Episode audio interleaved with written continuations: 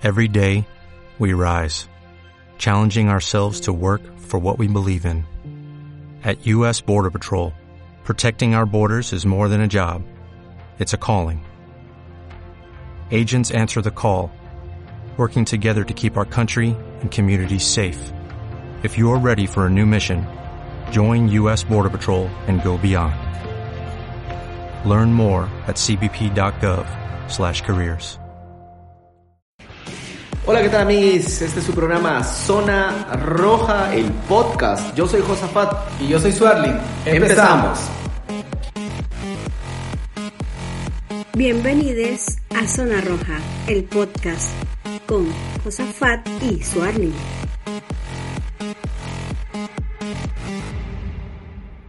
Bueno, hoy traemos un tema súper interesante. eh, está reciente, pero bueno, vamos a analizar un poco la situación de el escándalo MLP y qué hay alrededor de todo esto. Se, dispararon un montón de discusiones con respecto a quitarse algunos elementos como el almuerzo, el seguro médico, la caja chica, ¿no?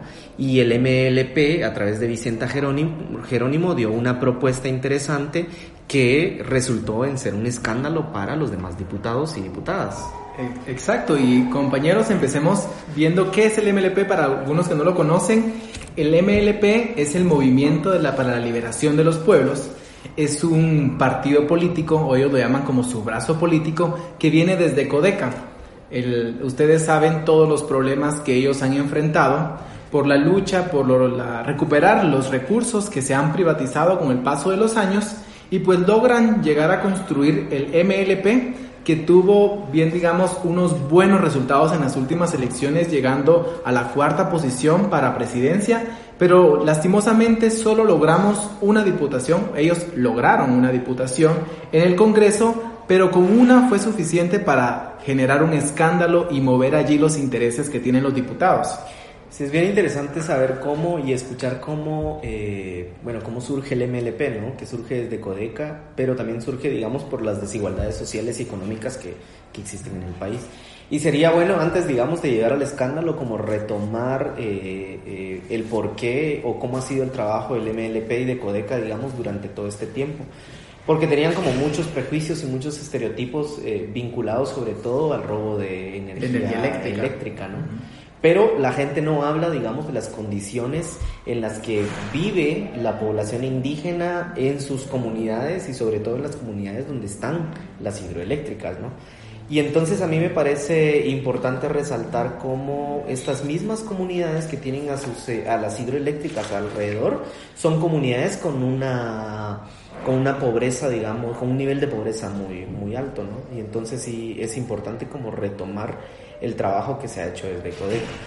Y me parece también interesante cómo la sociedad en general empieza a estigmatizar, este, sobre todo a, a Codeca, eh, por, voy a decir así, por una lucha ideológica, sobre todo de poderes oscuros, de nombrarlos como, o de, o de más bien de criminalizar sus luchas, ¿no? Exacto, y digamos, a mí algo que me interesa mucho de Codeca, Codeca-MLP, es que demuestran también que en la palabra guatemalteco no cabemos todos.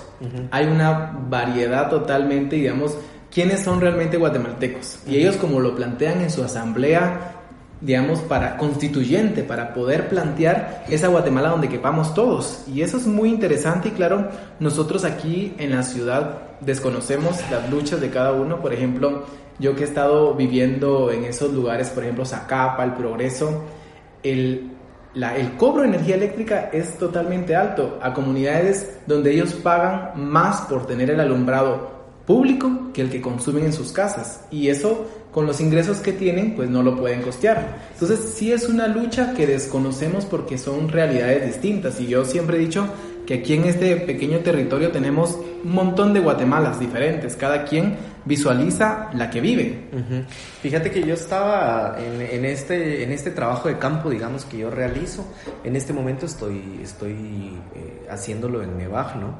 Y una persona, digamos, vinculada a las luchas me decía, nos comentaba un poco cómo te- eh, eh, tienen esta lucha constante por las grandes facturas que les llegan, ¿no? Y generalmente, digamos, el alto costo tiene que ver con, con, la, con el alumbrado público, digamos, porque la gente no tiene luz en sus casas, lo que les están cobrando en las facturas es como, es, es, es el, alumbrado, el alumbrado público. Y aparte de eso, en estos viajes que he tenido la oportunidad de hacer eh, a Nevar, me, bueno, estando allá, ¿no? Quitan la luz, quitan la energía eléctrica dos o tres veces a la, a la semana, digamos, y eso también es terrible. Entonces, eh, ajá, lo que vos decís, ¿no? O sea, mucha gente está en alguna, una especie de burbuja, sobre todo aquí en la capital, que no les permite ver y entender la lucha más compleja, digamos, que, que existe en las comunidades, ¿no? Sí. Y digamos donde estuve trabajando por casi cuatro años, que fue ahí en una aldea de, de Teculután, en Zacapa, nos pasaba de que teníamos una casa a la que nosotros íbamos cuatro veces al mes y las facturas de energía eléctrica eran de 200 quetzales. Y ni siquiera teníamos una refrigeradora ni nada allí. Entonces digo, ¿yo dónde caliento mis cervezas? ¿Dónde las enfrío? Porque Zacapa es bastante, bastante caluroso. ¿Dónde las caliento? ¿Dónde las enfrío? Y entonces, y la gente pasaba eso. Y como vos mencionás, se va la luz porque eso es como algo estratégico, que va sistemáticamente convirtiendo a la gente ante la necesidad de, una, de un alumbrado público que llegue con más cobertura. Entonces ahí es donde entran las, las, hidroeléctricas también, y ahí estuvo, por ejemplo, Hidroteculután, que la población se negó rotundamente, pero eso no quiere decir que no se vaya a hacer, o al menos mm, hay luces todavía de que parezca que lo van a hacer. Entonces eso sí es algo muy, llamo muy injusto, de que la gente no solo gana poco, no tiene acceso ni a una buena educación, ni a un buen trabajo y todavía tienen esta explotación porque hasta hay deudas bastante, digamos, de miles de quetzales que ellos tienen que pagarle a estas empresas por un servicio que yo diría que ni siquiera lo tienen de manera satisfactoria. Sí, y a mí me parece interesante cómo aquí hay dos líneas, digamos, dos, dos, dos temas distintos, digamos. Como por un lado hay una propuesta de Vicenta Jerónimo, digamos, de, eh, valga la redundancia, ¿no? De proponer las reuniones antes o después del almuerzo para no eh, tener que consumir el almuerzo. Pero el ataque de los otros es y va a ser siempre, digamos, la estigmatización, la criminalización por la energía eléctrica, ¿verdad? Que nada tiene que ver una cosa con la otra, ¿no? Es decir, la propuesta yo considero que es, que es legítima, digamos, que, que de alguna manera yo no sé qué tanto, digamos, y ahorita voy a poner como, eh, eh, como el dedo en la llaga, porque también hay que pensarlo. Yo no sé qué tanto eh, se va a ahorrar, digamos, en el, Estado en no darles almuerzo a los diputados o a los, a los jefes de bloque durante sus reuniones. Lo que sí es cierto es que sí se quita una práctica de constante ¿qué se puede decir? Mamando del Estado, digamos, hasta un, hasta un almuerzo, ¿no? Entonces, creo que eso, eso simbólicamente y en términos de dignidad eh, es, es, es, importante, ¿no? Entonces, me parece también eso y cómo el doble, y cómo el discurso, digamos, ideológico eh, y sobre todo también de los medios de comunicación tradicionales, eh, refuerza, digamos, el tema de la criminalización de, la, de, la, de las poblaciones indígenas, de la gente de Codeca y sobre todo de su representante de Vicenta Jerónimo, digamos, vinculada al MLP, ¿no? Sí, digamos, como vos lo decís, no sabemos cuánto se ahorra el Estado de Guatemala, pero sí representa y da como, como paso a, una muestra de dignidad que muestran y, y es algo que ellos lo plantearon desde su campaña. Claramente, Codeca tiene una fuerte, un fuerte estigma, digamos, los medios de comunicación tradicionales de Guatemala los criminalizan, no solo por ser campesinos, por ser indígenas y, por, y de algo se tienen que agarrar y hacer la criminalización que existe y siempre pasa así, va, los grandes, los megaproyectos van a criminalizar a las personas porque ellos atentan contra sus intereses. Pero no fue necesario que llegaran tantos eh, diputados de la bancada MLP para que generara este esta idea de sí cuántos privilegios tiene un servidor público. O sea, desde no solo ganar más de 20 de mil quexales, sino todavía que tenés una serie de, de, regalías, de seguro médico y que todavía te pasen tu, tu, almuerzo. Y no es cualquier almuerzo, es así como sobrevalorado, ¿va? Overprices. Entonces, a mí sí me genera mucha, mucho malestar eso y, y, que ella diga, bueno, vengan comidos o hagámoslo después es, es un acto de dignidad, también lo, yo lo, lo catalogaría así. Sí, además, digamos, cuando vos pensás en términos este, de, lo, de, los, de los ciudadanos de a pie y de a bici, en ningún lugar de trabajo te dan tu almuerzo. Uno lleva eh, su almuerzo en tu, en tu topper, en tu frasco. O, en el, plato de comida china. En el plato de comida china, sí, ya la doña ya te dice que hay que guardar los, los, los frasquitos los. Los, trastes que te dan, donde viene el arroz o el chap suey. Pero parece que a algunos nenes del Congreso no les gusta esa idea, ¿no? les gustó la idea. Tienen que esperar a que les sirvan como han estado acostumbrados a lo largo de muchos años, ¿verdad? Y, pareciera, digamos, es bien simbólico, porque pareciera que es la lucha por un almuerzo, pero en realidad de fondo hay un montón de cosas más. Y que tiene que ver con eso que vos mencionás, que era como la malversación de fondos, porque ¿quiénes son las empresas? Bueno, que, que, digan explícitamente quiénes son las empresas que manejan eh, la comida dentro del Congreso, que manejan el catering, digamos, cómo, cómo, cuánto le están pagando, ¿no? De, de cuánto son esas facturas. Y creo que eso es lo, lo simbólico, más allá del berrinche del nene, eh, lo que hay que mencionar es que, eh, o habría que preguntarse, y, y, en eso tendría que intervenir la Contraloría General de Cuentas, entre otros, o auditorías internas del Congreso, sobre eh, de quién es la empresa que provee los almuerzos dentro del Congreso, de quiénes son las empresas que proveen, proveen los servicios en general dentro del Congreso. Dentro del Congreso, que es un, un almuerzo bastante light, pero carísimo, ¿va? o sea, sí, alguien tiene que tener allí el, el, negocio, no es el almuerzo lo que representa, sino el gran negocio que ellos, por muchos años, ellos se han aprovechado. Entonces, con el caso de, del MLP, a mí me parece realmente porque es una idea de cómo el guatemalteco de a pie, guatemalteco de a bici, con su sueldo miserable de 3.000 quetzales, tiene que pagarse sus almuerzos, pagarse el pasaje que sigue incrementando día a día, allí mismo tiene que sacar un seguro médico porque tampoco, digamos, los hospitales de Guate o al menos el seguro social valen la pena. Algunas cosas sí, no todo está malo, pero o sea, de eso, de ese tu sueldo miserable, tenés que sacar un montón de cosas. Y, los diputados llegan a tal punto de que tienen tantos privilegios que su sueldo es solo para ellos y para sus gustos. Claro, sí, solo a ellos les alcanza. Mira, hay otra cosa que yo estaba pensando en este momento, también es como se esperaba, digamos, que, eh, por ejemplo, Telma Cabrera quedó en un cuarto lugar, ¿no? Y que sus votos también se, se, fue, se vieran este, eh, visibilizados en... Eh, las candidaturas a diputaciones, ¿no? Pero es increíble cómo no, o sea, hubo un voto, un voto cruzado de la gente, lo cual hizo que solamente llegara una persona al Congreso. Yo debo decir y debo admitir que al principio me causaba mucha desilusión porque decía una sola persona no es capaz, digamos, de, de, votar eh, las ideas retrógradas de los diputados del, del Congreso.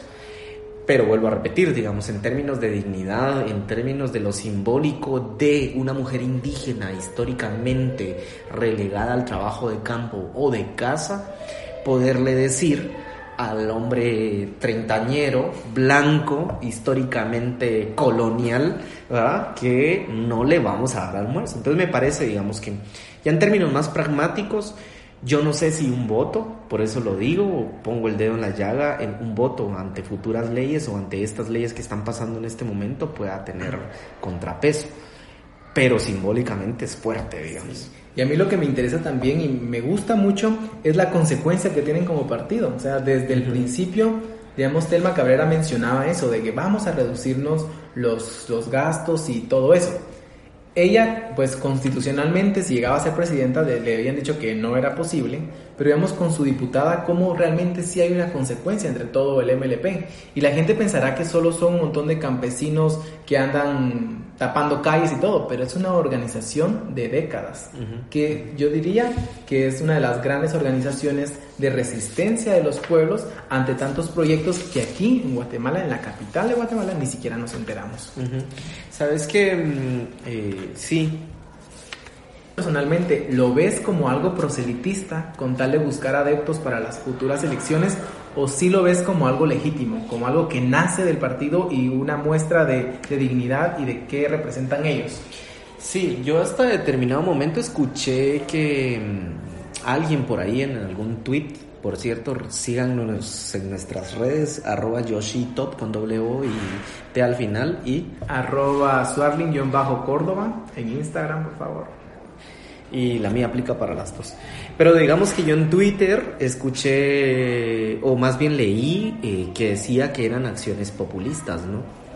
Pero yo creo que no es ninguna acción populista, yo más bien creo que sí es auténtica, lo que te decía hace un rato, ¿no? Que sí es auténtica la lucha y que la lucha no está siendo ya por un contrapeso meramente político, sino que está siendo por un contrapeso simbólico y de dignidad, ¿no? Y entonces yo sí creo que cuando el MLP y Vicenta Jerónimo plantean esto como una posibilidad, no lo veo como populismo, ¿verdad? Que lo dijeron algunos sino más bien creo que los que se enganchan después sí lo hacen de manera populista, porque vienen partidos que tradicionalmente han sido conservadores y cuando ven que todos están subiendo, bueno, no todos, pero que, que algunos partidos están subiendo, digamos, y que les está funcionando y la que idea. les está funcionando la idea y que, y que está moviendo los medios de comunicación, se sumaron a la propuesta, digamos, se sumaron a la propuesta y por ahí hay un par de partidos eh, que, que, dijeron, sí, no, ya no queremos almuerzo, vamos a traer nuestro almuerzo, ¿verdad? no así, no eh, dejaron, digamos, los otros, este, los otros, las otras, los otros beneficios que les dan, ¿no? Sí. Que por otro lado, yo ahí también tengo una, una opinión ahí medio dividida, pero es muy personal, digamos, porque también como trabajador del Estado tenés que tener acceso a a un seguro digno, ¿verdad? Un seguro médico digno. Entonces, por ahí yo digo, de pronto y tal vez sí va a ser necesario para la diputada Vicenta Jerónimo utilizarlo, pero bueno, ya eh, el partido seguramente tendrá eh, o, o, lo analizó desde un principio. Entonces, regresando al tema, sí me parece que los otros fueron los populistas, los, populistas. Más bien, los que se engancharon de la propuesta y que dijeron montámonos a es, montémonos este caballo ahí nos vamos, ¿verdad? Vamos. Quieren salir con caballo, ¿cómo es? Con caballo, bueno, con caballo blanco. By the way, ¿verdad?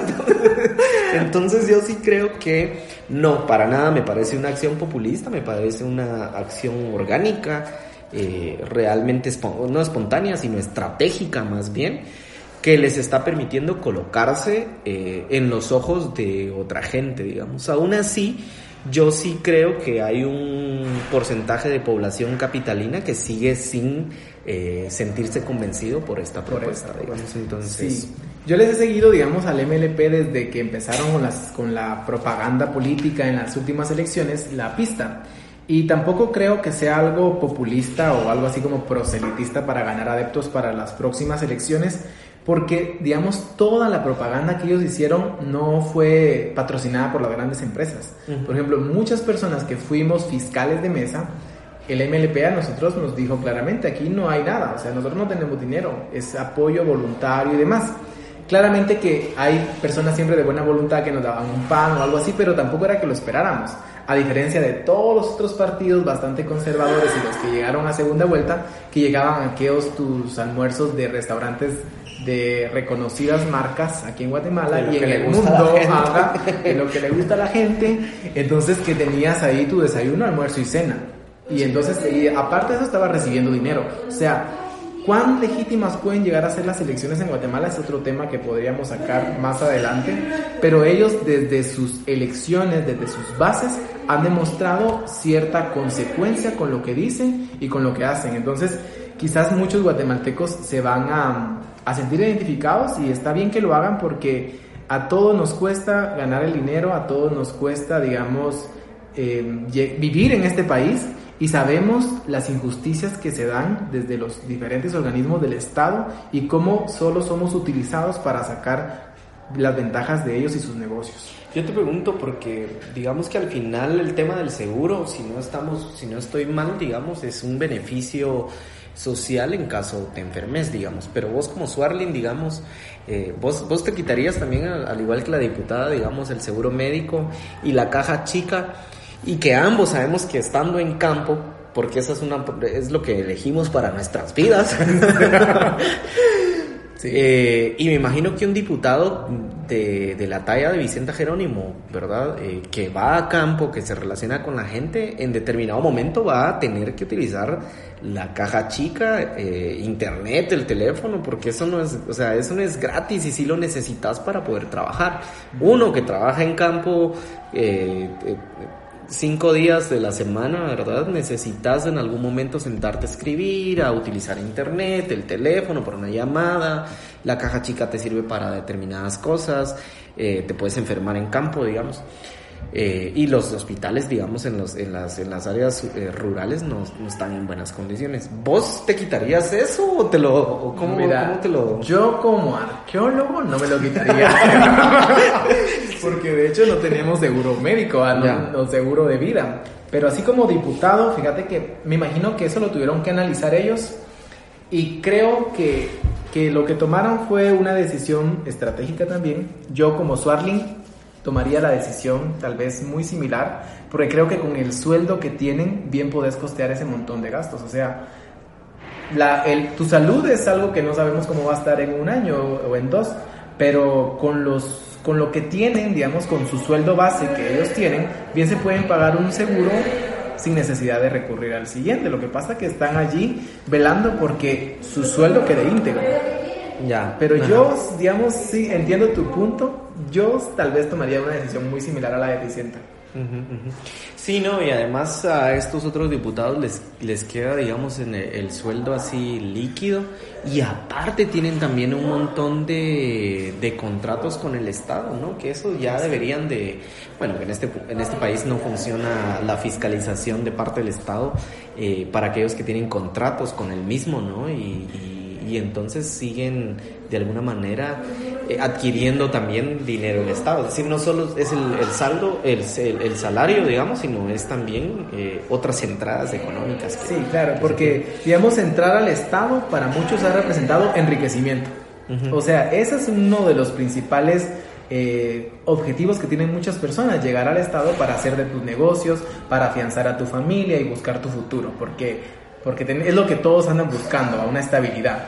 Entonces lo que hace Vicenta con este escándalo del MLP, como hemos puesto a nuestro programa, es decir, no señores, estos espacios es para el beneficio de la población. Nosotros no estamos buscando proyectos que beneficien a los que estamos aquí adentro, sino para la gran mayoría de gente que está allá afuera, que no tiene acceso a la vivienda, que no tiene acceso a los recursos básicos. Entonces creo que sí es, es lo que está haciendo ella, es dar a entender de que es una servidora del pueblo de Guatemala. Sí, claro.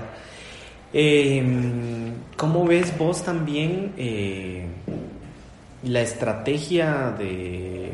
En algún momento ellos hablaban de, campo-ciudad. ¿Cómo ves vos eso? ¿Crees que la reacción, de, lo que yo te decía hace un rato, que la reacción de la gente, la, reacción ante las decisiones que ha tomado el MLP y Vicenta Jerónimo, eh, ha sido buena, digamos, de la gente de la ciudad? Porque hablaban en algún momento esto de unir el campo con la ciudad. Ah, ya. Eh, ¿Cómo ves las reacciones de la gente ante esta, ante esta Sí, o sea, como vos decís las percepciones que existen. Bueno, yo sí creo que, que habrá mucho eco en las áreas rurales.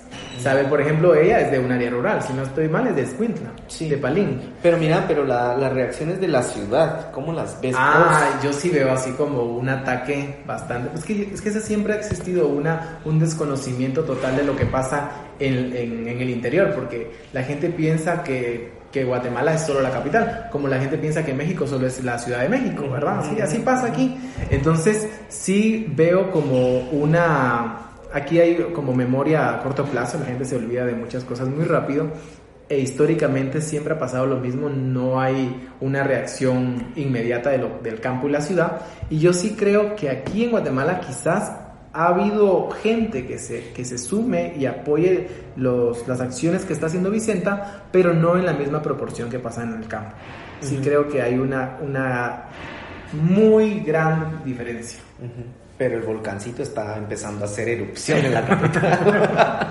sí, Así parece. Está incomodando a muchas ondas, a, mucha gente. Y a mí, me, a mí me, me, gusta mucho, por ejemplo, su propuesta, claramente que una propuesta cualquiera la puede redactar, así como un discurso cualquiera lo puede leer. Si no, mira, este Jimmy Morales tenía muy bonitos discursos, pero ¿quién es hoy él? No, en serio. o sea, a mí no me parecía Si vos lo leías decías, ay, qué Guatemala será esa, va. sí, claro. Sonaba súper hermoso, pero, o sea, ¿quién es él y qué hizo? Entonces sí creo que ellos tienen un plan con gente también muy, gente intelectual, gente del pueblo, gente eh, obrera, y han empezado a hacer un cambio y yo, yo espero realmente que, que, esto se siga multiplicando de cuestiones de que al, al, gobierno, el gobierno está para el pueblo y para mejorar sus condiciones y ojalá que, que siga esto muy bien. Mira, y al inicio, por ejemplo, otras propuestas, incluso de izquierda, no se sumaron a, a la propuesta de, de, Vicenta Jerónimo. Incluso una que, que es, centro progresista, digamos, o, o, de centro izquierda, como Semilla, tampoco se sumó desde el principio a la, a la propuesta de Vicenta Jerónimo no sé cómo ves eso, porque por un lado, digamos, tienen razón, porque no era su propuesta, digamos, la propuesta era... Porque la propuesta original era de, de Vicenta Jerónimo, digamos. Entonces también hay un reclamo de otra gente que les dice, bueno, ustedes siendo los de, a los de WINAC y a URNG, siendo los que han sido los líderes valga la redundancia, los, los, que han sido líderes de la izquierda no se sumaron, cómo, cómo, estás, cómo está el asunto, ¿no? Y también el reclamo a Semilla, porque, pues, ¿por qué no se sumaron si ellos son los, lo que, los que representan la nueva ola progresista? Exacto. sí, por ejemplo, ay, a mí Semilla al principio, recordate que teníamos muchos cuates que estaban súper emocionados y fieles adeptos de Semilla. Pero no te gusta. Pero yo a Semilla no me pasa ni con agua, pero, por ejemplo, las semilla no me pasa ni con mamá ni de papaya. Pero fíjate que, por ejemplo, a mí la Lucrecia, a mí me parece una persona intachable. O sea, ella tiene un referente muy importante para mí, por lo cual la respeto, pero su partido en sí, yo lo pintaría de un rosado fuerte, ¿va? Porque es una izquierda rosa. O sea, para mí no me parece, me parece bastante light y desde las publicaciones, cuando empiezan a tomar, por ejemplo. Pink, pink left, le diría. diría aquel fulano que ya todos sabemos. Pero sí, yo, yo no estoy. Nunca he estado ya convencido con lo que ellos hacen y lo, con lo que ellos promueven. De hecho, con las, las últimas declaraciones que hacía Tel Maldana cuando ella era la candidata para ellos en contra de gobiernos de otros países y muy asociada con Bukele. ¿Y quién es Bukele hoy, por ejemplo? vamos a tener ese, ese momento, de, pero digamos que cómo los ves eh, con estos reclamos y, deberían de haberse sumado desde un principio así muy rápido a la propuesta de Vicenta. ¿O crees que por, por esto que estás planteando simplemente pues sí, va, se alejaron porque no es su lucha política no es su lucha momento, Siento que no es su lucha y claramente cada partido tiene sus intereses y sus objetivos ellos tal vez lo consideraron y dijeron, pues para qué vamos a, renunciar a esos privilegios.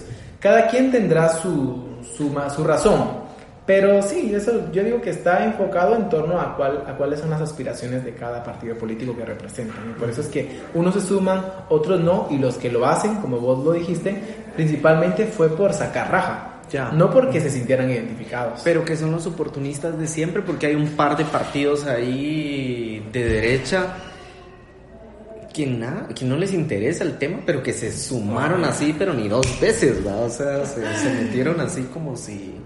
Sí, a mí siempre me ha parecido interesante las estrategias de la derecha. Se las saben pensar muy bien, siempre salen en caballo blanco, siempre llegan al poder y lo obtienen. Por muchos años lo han mantenido ellos, porque tienen una forma de, de, manifestarse bastante, pues, estratégica. Pero con respecto a nuestro tema principal, ¿qué es el ¿Qué se viene? ¿Qué se viene del escándalo, digamos, después del almuerzo? ¿Vos qué del almuerzo? Viene la cena. Van a empezar a oh, pelear. Un break. Un break. que ya no les den el lunch, el, el, breakfast. el brunch. El brunch. no, pero está bien que, ajá, ¿qué se viene en, en este término? ¿Qué crees vos que va a pasar? Porque... Eh, ella renunció, digamos, a eso, pero eh, se, se volverá una política interna del Congreso ¿O qué crees vos que no, creo que tampoco, como le dijo el otro infeliz, va, que si quería renunciar a su ¿cuál fue el curul, infeliz? el infeliz Ah, sí, el más nene- infeliz de los el nene caprichoso. El no, pues eh, no creo yo que llegue a algo más, digamos, donde se generalice y toda la gente llegue a apoyarlo, tal vez no, pero sí marca cuáles son las intenciones del E MLP. Seguirá causando, eh, digamos, esto es un almuerzo y mira todo lo que ocasionó los proyectos que ellos tienen a largo plazo, como la Asamblea Constituyente, esa es una bomba. Pero que también es compleja. Es digamos. compleja, o Es sea, no se va a hacer mañana. No, pues. No se ha hecho en próximos tantos años. Sí. o sea, sí están creando base para poder hacerlo en algún momento, digamos. Sí, y a mí me parece interesante porque la Guatemala que tenemos en nuestra constitución es una Guatemala donde no cabemos todos. Y hoy que es este día tan importante, es claramente también que una constitución que no, que no integra a muchas otras personas. Y por eso es importante lo que está haciendo el MLP, moviendo la mesa del Congreso y diciendo, miren, aquí venimos a trabajar para el pueblo. No almorzar. No almorzar, Ajá. Ajá, pueden almorzar, pero afuera, ya vengan almorzados traigan con su, dinero. O traigan su topper o su plato de comida. eh, ¿Cómo es? Su plato plástico de, de comida china. que van a pedir su arroz y su. Mijo, ¿por qué perdiste el topper? Ahora te llevas este el jabón de trastes. Cabal.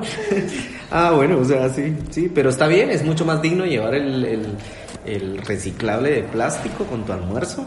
Pues. Es decir, a que, que el Estado te tenga que pagar el almuerzo encima de que les está pagando grandes salarios y honorarios, ¿verdad? Eh, Entonces esto es lo que vamos a abordar el día de hoy en nuestro programa y vamos a seguir tomando temas bastante interesantes para ustedes en los próximos. Síganos o más bien escríbanos los primeros comentarios sobre este programa eh, y escriban su posición también. Un poco eh, la idea es darle apertura a, las opiniones distintas. Escriban los, eh, los comentarios que ustedes deseen y seguimos reflexionando. Esto fue Zona Roja. El podcast. Hasta la próxima. Esto fue Zona Roja, el podcast. Escuchaste a Josafat y a Suarlin. Hasta la próxima.